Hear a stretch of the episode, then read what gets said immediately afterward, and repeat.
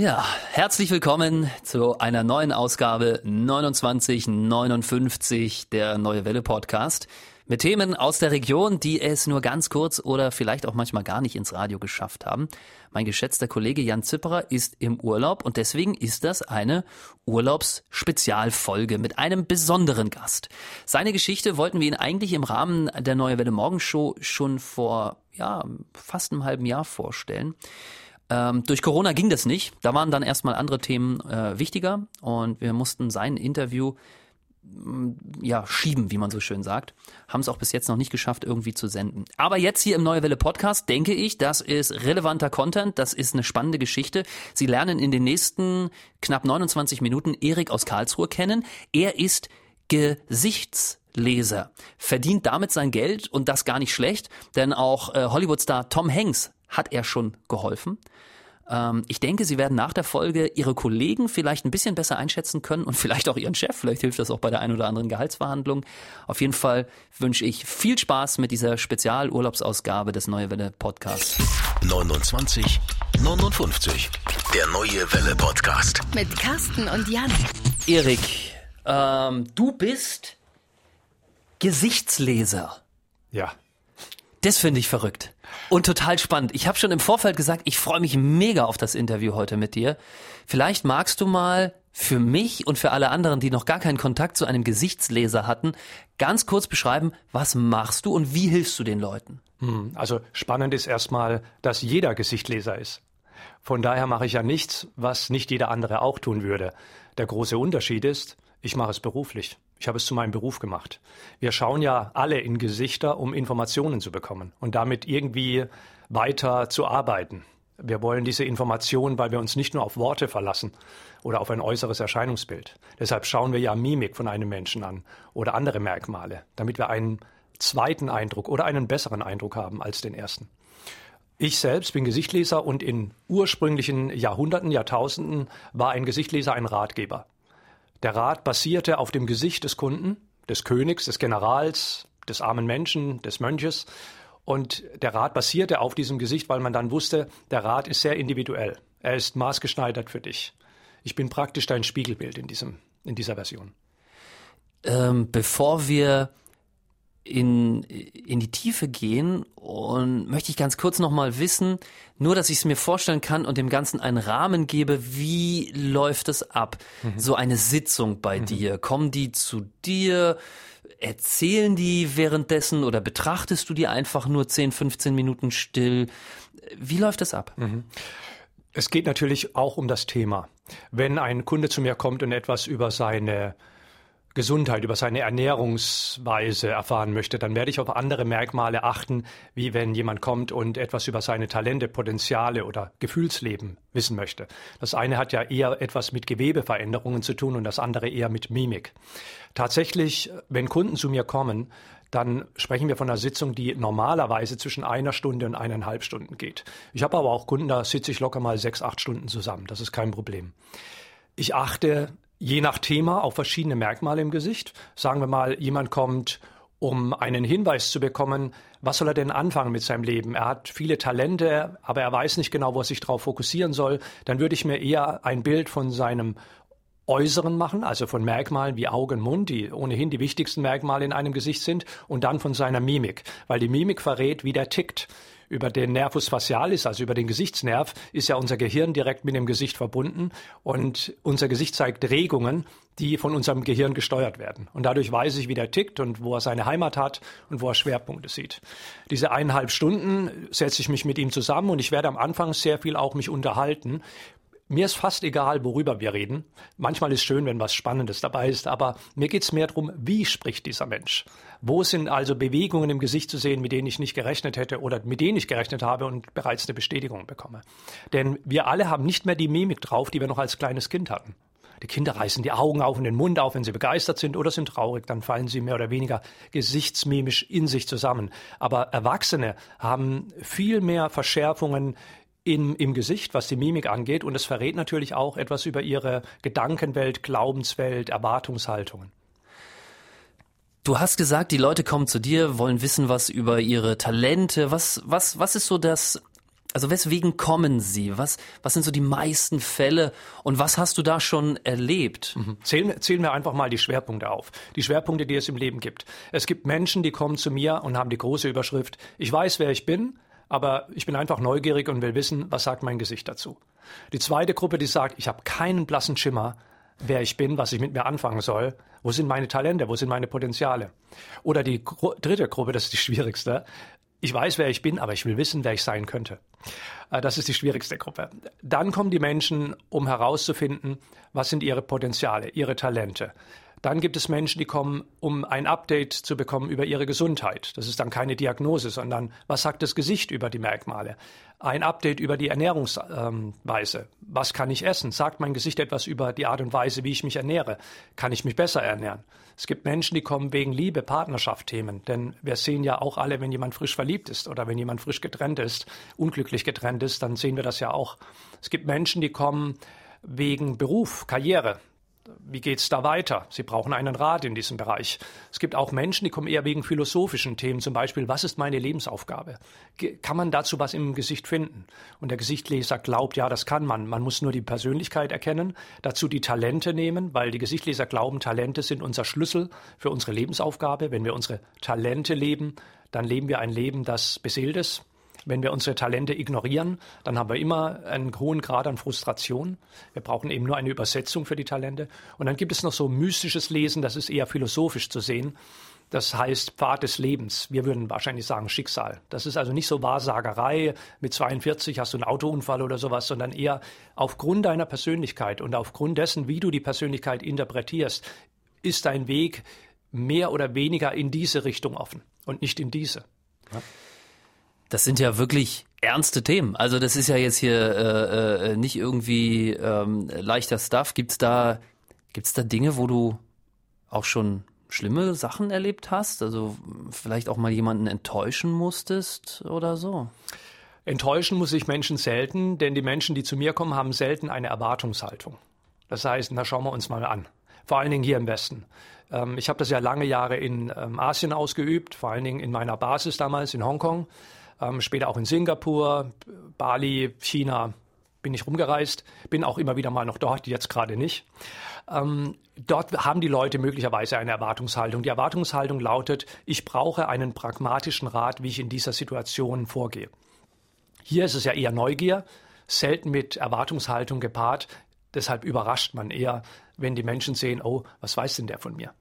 Geschichten gibt es da täglich. Man erlebt permanent irgendwelche Geschichten aus irgendwelchen Bereichen, die einen selbst sehr stark mitnehmen, verändern, begeistern, fröhlich machen. Kannst Und du da ein Beispiel geben? Also, ich also dass man mal ein Beispiel aus Hawaii. Im Januar habe ich noch in Hawaii gearbeitet, in einem, äh, in einem Hotel direkt am Waikiki Beach. Da arbeite ich ein, zwei Mal im Jahr, das heißt Halekulani. Ähm, und am vorletzten Tag, an einem Samstag, kam der Spa-Direktor und sagte, hey, wir brauchen dich unbedingt nochmal hier für ein Reading. Also das so heißt eine Sitzung, ein Reading, eine Lesung. Und dann sage ich, du, Samstag morgens 8 Uhr, das ist nicht meine stärkste Zeit. Ich möchte eigentlich vor 10 Uhr gar nicht arbeiten, um langsam warm zu werden. Ich habe meine eigene Routine vorher. Und Spa-Direktor sagte, nee, das ist eine ältere Dame, die will unbedingt gelesen werden, die kann aber nur Samstagmorgens 8 Uhr. Sag ich, gut, ältere Dame, die haben Vorrecht. Dann ist die Dame reingekommen und sie kam in geknickter Körperhaltung in das Zimmer, wo ich meine Reading halte. Und ich dachte mir, ja gut, geknickte Körperhaltung, ältere Dame, da wird es ja wahrscheinlich um Gesundheit gehen. Und ich habe schon mal geguckt, ob ich Merkmale sehe, worum es denn da gehen könnte. Und die geknickte Körperhaltung verriet schon, die hat was mit den Knochen. Osteoporose wäre jetzt sehr naheliegend. Ich habe dann im Gesicht geschaut, ob es Merkmale gibt der Osteoporose. Die gab es auch. Ja, also es gab die entsprechenden Fältelungen, es gab entsprechende Gewebeveränderungen, die mit Osteoporose in Verbindung stehen. Und ich dachte, es geht jetzt gleich darum, dass sie da ein paar Tricks braucht oder Kniffe oder irgendwelche Ratschläge, wie sie ja ihren Alltag besser gestalten kann damit. Und sie setzte sich dann hin und in dem Moment konnte ich so ein bisschen auch noch genauer in ihr Gesicht schauen und ich sagte dann, um ein bisschen die Mimik von ihr zu erhaschen, sag mal, ähm, worum geht's denn? Warum sind Sie hier? Und sie sagte, junger Mann, ich würde gern mehr über mich erfahren.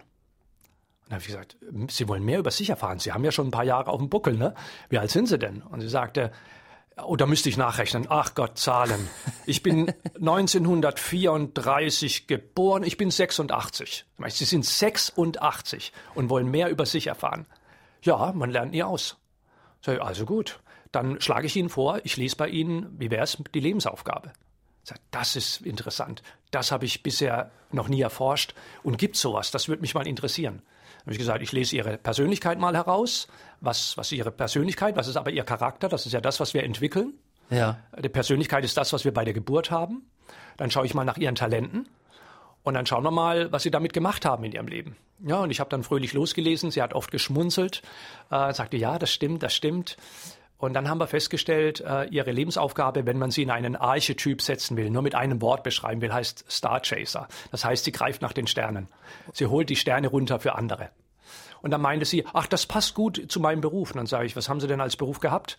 Dann sagte, nicht gehabt, ich bin immer noch berufstätig. Okay. Das heißt, Sie sind noch berufstätig? Ja, ich bin Immobilienmaklerin. Jetzt hatte ich hier eine 86-jährige osteoporosekranke Immobilienmaklerin. Wusste sie, dass sie osteoporose-krank war? Das wusste oder? sie auch, das fiel mal nebendran. Okay, alles klar. Das, das fiel so nebenbei. Ich habe, als ich sagte, behindert sie ihre Krankheit nicht, und sie sagte dann von selbst, ne, Osteoporose, da habe ich mich arrangiert. Ich bin, ich habe mein größeres Problem ist mein Mann, der demenzkrank ist. Den muss ich jeden Tag bis zwölf pflegen, außer am Wochenende. Da machen es meine Töchter, die kränkeln aber auch. Und ähm, Ansonsten, ab 12 Uhr arbeite ich in meinem Beruf. Und jetzt kam heraus, dass sie die Sterne für andere herunterholt, wenn sie den schöne Villen ja. heraussucht, Apartments in Honolulu. Aber es fehlt ihr da immer was, irgendetwas, was bleibt. Die Leute sind zwar begeistert von einer älteren Dame, äh, die Immobilie zu bekommen und haben dann eine Story in ihrer eigenen Umgebung. Aber was denen fehlte, äh, was ihr fehlte, war irgendetwas, was bleibt. Ich habe zu ihr gesagt, was ihnen fehlt, ist eine Legacy, eine, eine, ein Vermächtnis wo sie das Gefühl haben, ich habe was zurückgelassen. Und dann sagte sie, junger Mann, ich glaube, ich weiß, was ich machen will. Und ich, oh, jetzt bin ich interessant, was denn? Sage ich Ihnen nächstes Jahr, wenn Sie wieder da sind. Und dann war ich neugierig und die hat mich so zurückgelassen, hat mir noch ja. einen Tipp gegeben.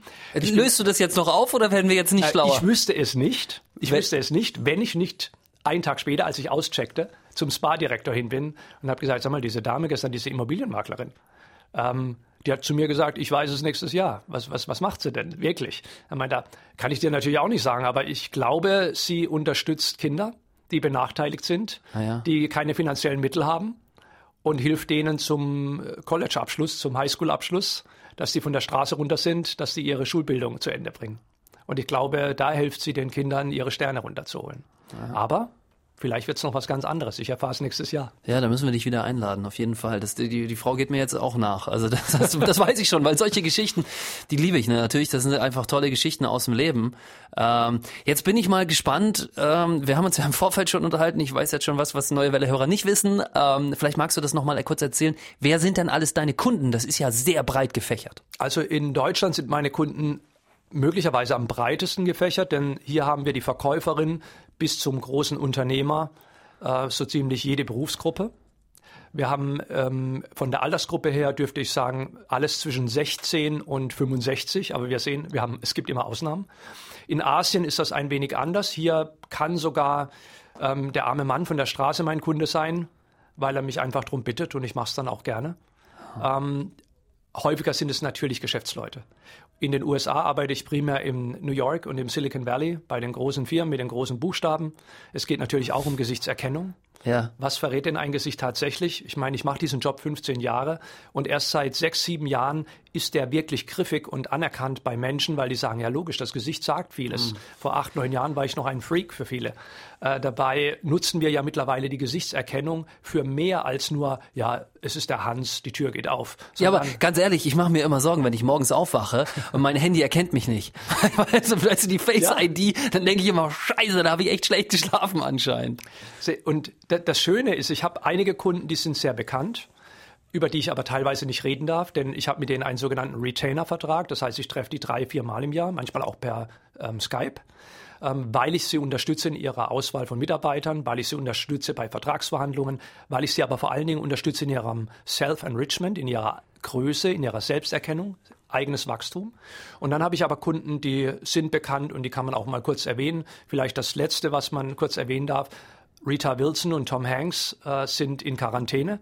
Ja. Rita Wilson ist die Frau von Tom Hanks. Das ist sehr lustig, weil bei Castaway ist ja der Tom Hanks auf dieser einsamen Insel und hat diesen Volleyball vor sich. Wilson. Wilson. Ja, genau. natürlich. Seine Frau sagt immer, äh, da gibt's heute noch Witze in der Familie darüber. Und als ich hörte, dass sie in Quarantäne sind, habe ich ähm, sie angetextet und habe ihr geschrieben, hey, äh, hab's in den Medien erfahren, ähm, nächste Besprechung wird dann wohl ausfallen. Ich wünsche dir trotzdem alles Gute. Rita Wilson, ich muss das jetzt nochmal ganz klar machen, weil, Ja. weil das so vorbei, weil du erzählst das so beiläufig. Ja. Die Frau von Tom Hanks ist deine Kundin. Ja. Und, Das heißt, du bist im Haus von Tom Hanks schon gewesen. ja. Aber normalerweise treffen wir uns eher in einem Café in Beverly Hills oder Santa Monica. Ja. und äh, machen da unsere Gespräche, weil sie ist froh, wenn sie mal rauskommt. Und äh, ja, und dann unterhalten wir uns und dann hat sie zurückgetextet, danke, dass du an mich gedacht hast. Und wenn man natürlich in diesen Zirkeln sich bewegt, dann lernt man schnell andere kennen. Die kennen den, der kennt die. Und dann hast du schnell ein paar zusammen, die, die man da erwähnen könnte. Ich habe eine Frage, ähm, vielleicht magst du die gar nicht beantworten, aber ich kann mir vorstellen, das kann ja in beide Richtungen benutzt werden. Also Ja. du kannst ja zum einen mehr über dich erfahren, Mhm. ja, über deine Reise und deinen Sinn, warum du hier bist oder warum du ähm, ja hier sein solltest. Na, du weißt schon, was ich meine. Ja. Aber du kannst es natürlich auch wie so ein ähm, Pokerface. Also Mhm. kannst du auch jemandem beibringen, andere Menschen zu täuschen. Ich kann mir vorstellen, gerade so in Chefebene, wenn du sagst, das sind wirklich Firmenbosse, die oftmals bei Verhandlungen Pokerface äh, brauchen.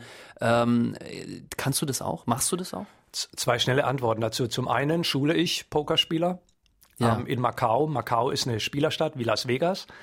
Und die Pokerspieler schule ich aber nicht im eigenen Pokerface aufsetzen, sondern im anderen lesen. Der Grund ist, wenn du dich so konzentrierst darauf, ein Pokerface aus, aufzusetzen, machst du Fehler. Du bist entweder nicht mehr konzentriert bei dem, was du tust, oder du bist so konzentriert in dem richtigen Gesicht aufsetzen, dass du unauthentisch wirkst und dann kommt ein völliger Murks bei raus. Deshalb sage ich immer, lern die anderen zu lesen. Dann sagte mal ein chinesischer Pokerspieler, ja, aber dann sieht er ja, dass ich ihn studiere und lese. Und sagte ich, das wird er eh vermuten. Also, ihr spielt ein Pokerspiel, der wird schon vermuten, dass du wissen willst, was in ihm vorgeht. Was der aber nicht weiß, ist, dass du es möglicherweise herauslesen kannst. Bei den Firmenbossen ist es so, dass ich ihnen versuche, es ebenfalls beizubringen, zu lesen, damit sie ein unabhängiges Tool haben.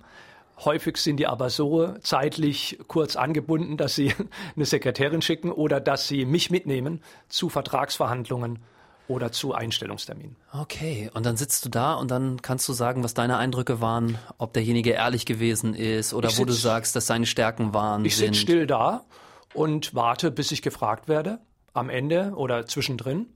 Vielleicht auch da ein kleines Beispiel. Ja. Eine Vertragsverhandlung in North Carolina, in Charlotte. Mein Kunde möchte, eine, hat eine große Firma, ein großes Unternehmen, möchte ein anderes Unternehmen kaufen. Ähm, der CEO des anderen Unternehmens war da. Sie haben sich unterhalten. Er hat mich vorgestellt, das ist Eric, mein Berater. Stimmt ja auch. Ich saß nebendran und habe mir das Gespräch angeschaut, das etwa eineinhalb Stunden, zwei Stunden ging. Mein, äh, mein Kunde hat dann am Ende des Gesprächs sich bedankt, hat sich verabschiedet und ich saß mit meinem Kunden dann beim Café. Dann sagte er zu mir, Eric, das Erste, was ich wissen will, hat er irgendwann mal gelogen? Es geht ja über, äh, über 100 Millionen etwa. Ne? Das ist so das Volumen. 150 US, Millionen US-Dollar. Und ich, ähm, ich kann dir sagen, in dem ganzen Gespräch hat er nur einmal geschwindelt. Und er, wann war das? Wo? Sage ich, als es um seine Highschool-Zeit ging. Die hat er ein bisschen besser dargestellt, als sie war. Und er lachte und sagte, ja, das ist geschenkt. Aber geschäftsmäßig stimmte alles. Ich sagte, da hat er nicht gelogen. Dann meinte er, okay, gut. War er sehr zufrieden? Dann meinte er, was ist dir sonst noch aufgefallen? Sei, also ich weiß nicht, ob es dich interessiert, aber er zeigt keinen Respekt dir gegenüber. Er hat das Gefühl, dass du sehr glücklich in diese Situation reingekommen bist und er würde dir bei einer Auseinandersetzung nicht die Stirn bieten, sondern würde andere vorschicken oder hinterrücks schicken, um mit dir Schwierigkeiten auszufechten. Das sind ja schon mal Top-Informationen. Also das ist ja schon irre. Wenn du das weißt, da kannst du ja, ja, da hast du auf einmal zwei, drei Karten mehr in der Hand. Er hat mich auch gefragt, wieso kannst du das so, so einfach sagen? Dann sage ich, guck mal, ich habe gesehen, in eineinhalb Stunden hat er dir 18 Fragen gestellt. Ich habe Strichliste geführt. Okay. Das mag normal sein, wenn, vor allen Dingen, wenn es um solche Geschäfte geht. 18 Fragen. Bei nahezu keiner dieser Fragen hat er dich direkt angeschaut, sondern immer woanders hin. Und dann sagt er, ja, das kann ja aber auch bedeuten Schüchternheit und Charme. Dann sage ich, stimmt, nur ein über 50-jähriger CEO, der 2000 Mitarbeiter hat, der mit einem anderen CEO äh, über so ein Thema redet, hat Schüchternheit und Charme die ganze Zeit. Das kommt mir ein bisschen komisch vor. Ich glaube eher, dass es eine Charaktereigenschaft von ihm ist, dass er Fragen nicht direkt stellt. Und wenn er schwierige Fragen dir nicht direkt stellt, sondern dann immer wegschaut dabei, dann geht es auch um andere Dinge. Dann geht es auch darum, wenn es Schwierigkeiten gibt, dass er dir nicht direkt in die Augen schauen wird, sondern Konfliktverhalten auch, ne? Wie verhalte ich mich, wenn es hart So auf hart es. kommt, ne? So da gibt es. es nur zwei Möglichkeiten. Entweder du ziehst zurück oder du gehst voran. ja, oder du schickst andere Oder- Soldaten vor, Ja. also Rechtsanwälte Spannend, oder ey. andere Firmen, die das ausfechten. Und damit habe ich ihn dann zurückgelassen mit diesen Informationen. Er muss entscheiden, ob er dieses Unternehmen dann übernimmt oder nicht übernimmt. Ähm, die Respektsache, Chinesen würden drüber lachen. Die sagen, gut, dann hat er halt keinen Respekt, ich kaufe die Firma und dann äh, geht's mir besser. Aber für Westler wäre das jetzt schon wieder ein wichtiges Thema. Ne? Ja. Hast du schon mal, ich, ähm, ich finde das so, hast du Fußballer zum Beispiel? Ich bin ja eher so der, also ich komme aus dem Sport, ne? Und ähm, und da liegt auch ganz viel von meiner Leidenschaft. Und ich beim Fußball, ich war immer so schlecht im Elfmeterschießen, weißt du, weil weil ich einfach nicht pokern konnte. Und dann habe ich da gestanden und habe überlegt, schieße ich links, schieße ich rechts, schieße ich links. Und dann, wenn du so überlegst, bist du schon am Arsch, ne? Dann hast du schon verkackt. Ähm, Hast du auch Sportler, die du in der Hinsicht schulst, gerade auch bei Tennisspielern? Da habe ich ein Interview mit Boris Becker gelesen. Der hat so ganz viel auch in diesem. Mind, äh, genau, äh, Bereich äh, gearbeitet. Ja. Also erstmal schnell zu dir. Du hast eben viel Feueranteile. Also äh, ich weiß nicht, ob du dich bei der Elementelehre auskennst. Null. Ah, Feuer, da haben wir ja schon ein inneres Gefühl dafür, was ist Feuer? Feuer brennt, ist motiviert, enthusiastisch, hat sehr viele schnelle Elemente. Und Feueranteile sieht man bei dir am Kinn und man sieht es auch, wie du die Stirn bewegst beim Sprechen. Oh das Gott, heißt, ich werde analysiert gerade. Hilfe!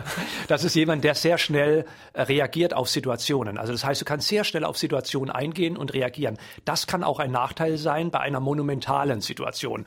Dieser Elfmeter, der Ja. muss jetzt rein. Brutal. Also du bist eher für die schnellen Spielentscheidungen zuständig gewesen und, und nicht für dieses Monumentale jetzt. Und wenn du Fußball anschaust, dann ähm, nehmen wir mal zwei Mittelfeldspieler der deutschen Nationalmannschaft. Einer ist ein ehemaliger. Nehmen wir mal den Memus, äh, den Özil.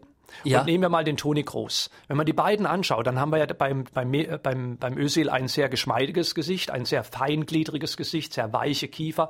Und dann schauen wir uns den Kroos an, der hat eine richtige Kinnleiste, die sich sehr stark ausprägt ähm, durch äh, Testosteron übrigens. Und wir haben schon das Gefühl, der Kroos, das ist so ein König, der hängt da so ja, im Saft. Der war, deswegen ist er auch so der Stratege. Und der, Mösi, der, der, der Mesut Özil, der ist ein verspielter Typ. Und äh, deshalb braucht der Mesut Özil auch mehr Streicheleinheiten. Und wenn man von dem auf einmal verlangt, sei der große Lenker im Mittelfeld und macht die schweren. Entscheidungen, das ist der nicht. Und das kann man von einem, das kann man von einem Groß verlangen. Wenn wir uns mal die Torhüter anschauen im Fußball, da steht kein Özil im Tor. Das sind alles Typen, die mit Ecken und Kanten. Das sind die, die tatsächlich die äh, einsamen Entscheidungen im Tor jetzt treffen wollen, weil sie auch solche Typen sind. Habe ich Fußballer gehabt, immer indirekt. Ein einen darf ich leider nicht nennen, ich habe ihn aber in meinem englischen Buch Read the Face erwähnt. Ähm, der Manager von einem Fußballer hat mich mal vor Jahren angerufen und sagt, ich habe ein großes Problem.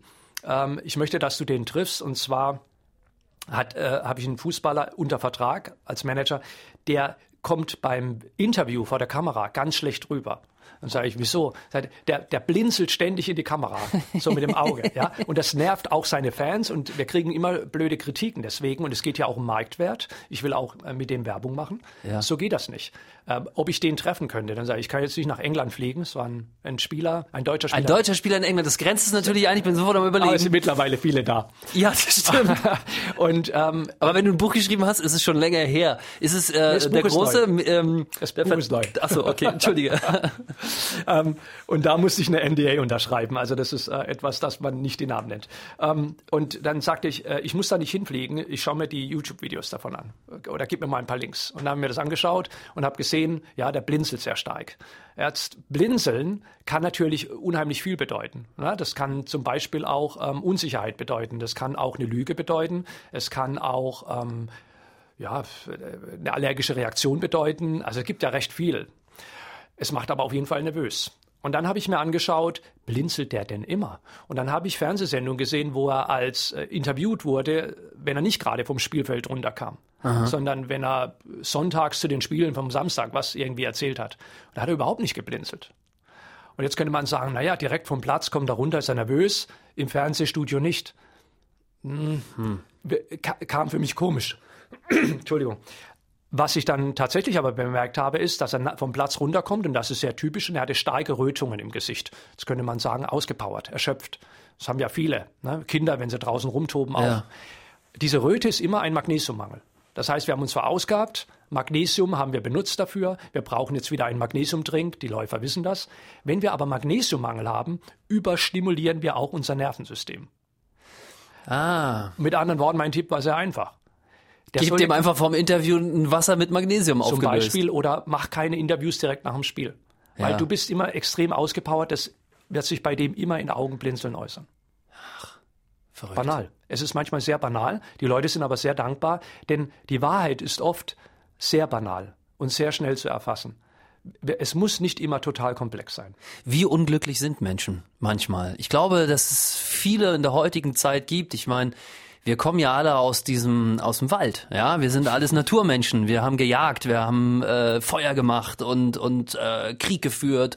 Und jetzt werden wir alle in so kleine Bürokästen eingesperrt. Hier die Bürogebäude gegenüber verglast Ja. und sitzen vor Monitoren und haben mit dem, was wir eigentlich tun, kaum noch was zu tun. Also kommen überhaupt nicht mehr in Kontakt mit mit dem Produkt. Ähm, was ist da so deine Erfahrung? Also wir haben ja Glück, wenn es verglast ist. Ne? Da sind wir schon mal einen Schritt weiter. Das Okay. war in den 60ern, 70ern auch anders. Meine Erfahrung ist die, je mehr wir unsere Talente leben, umso authentischer sind wir und umso glücklicher sind wir. Und deshalb finden viele ihr Glück im Hobby oder in der Familie, wenn sie da ihre Talente ausleben können. Und deshalb ist es sehr wichtig, wenn wir einen Beruf haben, in dem wir nicht unsere Talente ausleben können, dass wir das zumindest in der freien Zeit tun und nicht auf dem, nicht vom Fernseher liegen oder irgendetwas tun, was die Gesellschaft uns sagt, was wichtig wäre, sondern dass wir dort unsere Talente leben. Natürlich sind wir superglücklich, wenn wir es schon im Beruf schaffen, denn das sind ja immer acht, neun Stunden am Tag und dann sprechen wir auch von Berufung, weil wir dann im Beruf bereits unsere Talente zu Hause haben. Also ich glaube, das ist die Essenz. Wir kommen alle mit einer Persönlichkeit auf die Welt. Jedes Baby hat schon eine Persönlichkeit und hat Talente Ja. angelegt. Und wenn wir die ausleben dürfen, dann leben wir unser Innerstes, unsere, unsere, unser Core, sagt man im Englischen. Der Charakter ist das, was geformt wird über die Jahre hinweg und der Charakter wird nicht immer von uns geformt, das glauben wir nur. Der wird von der Kultur geformt, von, von den Eltern, von, von Erlebnissen, die wir haben, von Freunden, von der Schule. Und äh, der kann manchmal sehr weit weg sein von unserer Persönlichkeit. Und die zwei zusammenzubringen, ist ein Ziel, das viele Menschen haben. Das nennt man innere Balance. Und das ist auch das, was ich mit meinen Kunden versuche zu erreichen. Jetzt möchte ich dich arbeitslos machen. Und zwar, wir haben ja viele Hörer mit Kindern. Und auch einige, die noch jung sind und gerade im Beruf, im Start ins Leben stehen, mit der Schule fertig. Was gibst du denen an die Hand? Wie finden die ihr Talent und können später daraus einen Beruf machen? Gibt es da irgendwie so eine Formel? Setz dich drei Tage in einen Raum ohne Licht äh, und äh, so zen-mäßig und der erste Gedanke oder das erste, was du machst danach, sollte dein Beruf sein? Gibt es da irgendwas, so eine Formel?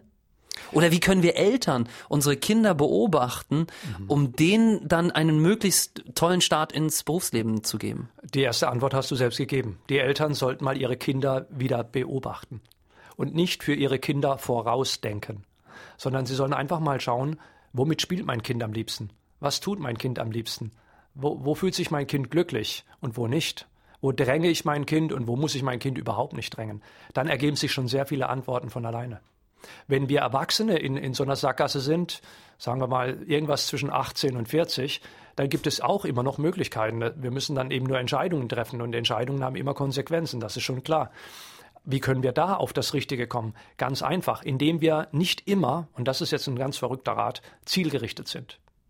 Wir sind viel zu häufig zielgerichtet. Wir fragen immer, wenn ich das tue, was bekomme ich dafür? Wenn ich das lerne, welchen Job habe ich danach? Sondern wir sollten viel mehr vertrauen auf unser Unterbewusstsein. Das soll gar nicht spirituell klingen. Unterbewusstsein ist dort, wo wir träumen, dort, wo wir erholen, dort, wo wir Dinge stimulieren, auf die wir mit dem Kopf gar nicht kommen würden.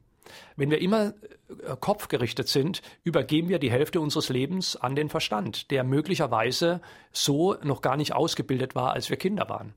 Wir waren als Kinder erfreulicherweise etwas leerer im Kopf, aber dafür voller im Herzen und äh, wussten trotzdem, wie, wo wo es hingeht. Ich habe noch eine Frage, vielleicht magst du die gar nicht beantworten. Ähm, was verdienst du? Pro Sitzung oder wie meinst du das? Oder Ja, so, so kann, du, also offensichtlich kannst du davon leben, was ich so Ja. jetzt gehört habe. Du hast viele Kunden im Ausland. Das wird ja auch alles das nötige Geld geben. Aber wenn ich jetzt sagen möchte, ich möchte jetzt von dir eine Sitzung haben, ähm, was nimmst du da für eine Stunde? Eine Sitzung in Deutschland würde 400 Euro kosten.